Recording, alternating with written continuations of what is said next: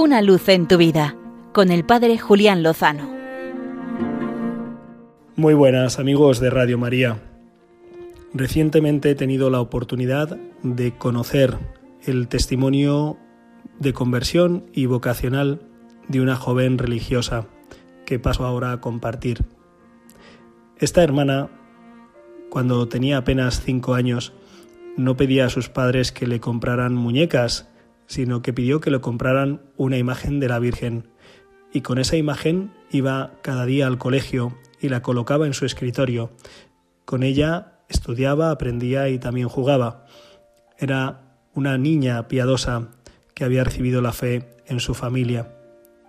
Sin embargo, la adolescencia, con su habitual rebeldía, le llevó a apartarse primero de Dios, después de sus padres y de la Iglesia. Y en la universidad, cuando entró en una carrera de ciencias, la cosa no mejoró.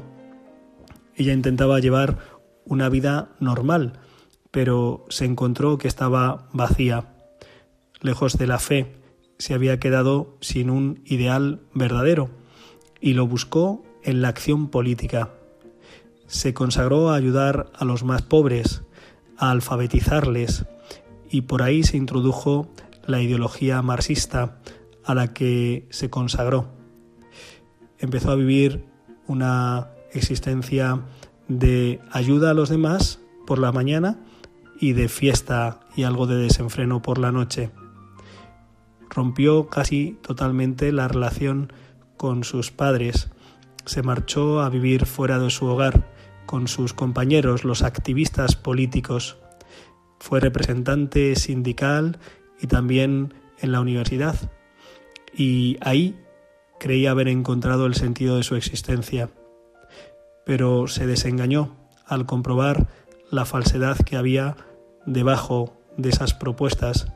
Lo comprobó en las personas que capitaneaban el proyecto y en otras muchas cosas. Ella se había introducido en el mundo de la noche, también en el mundo del tatuaje.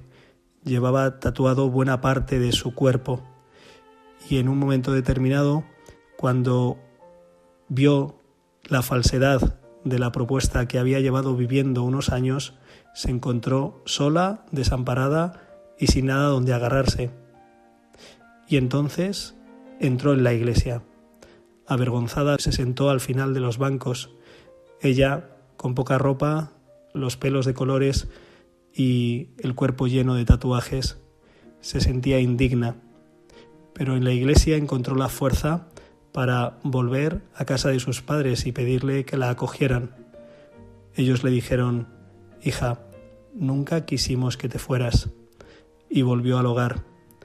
Y junto al hogar volvió a su hogar verdadero, la iglesia, y después de unos meses se acercó a un sacerdote y recibió la misericordia de Dios, y se le cayeron las escamas de los ojos, y volvió a la casa del Padre, y empezó a caminar en un grupo de jóvenes haciendo misiones, dando catequesis, terminando sus estudios. Y en este itinerario descubrió que Dios le llamaba a una entrega total, y pensó, al que me lo ha dado todo, ¿no se lo voy a dar yo también?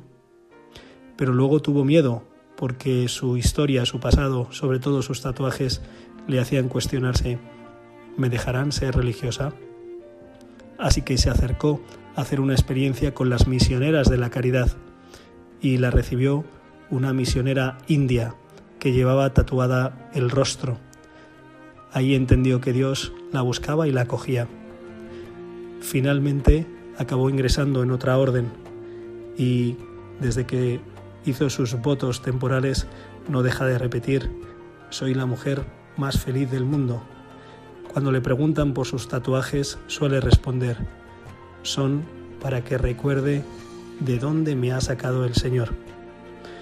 Mucho ánimo, hermanos, no hay batalla perdida y el Señor es un gran luchador.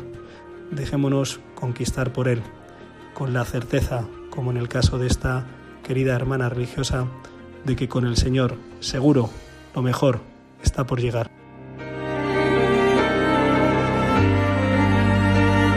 Una luz en tu vida, con el Padre Julián Lozano.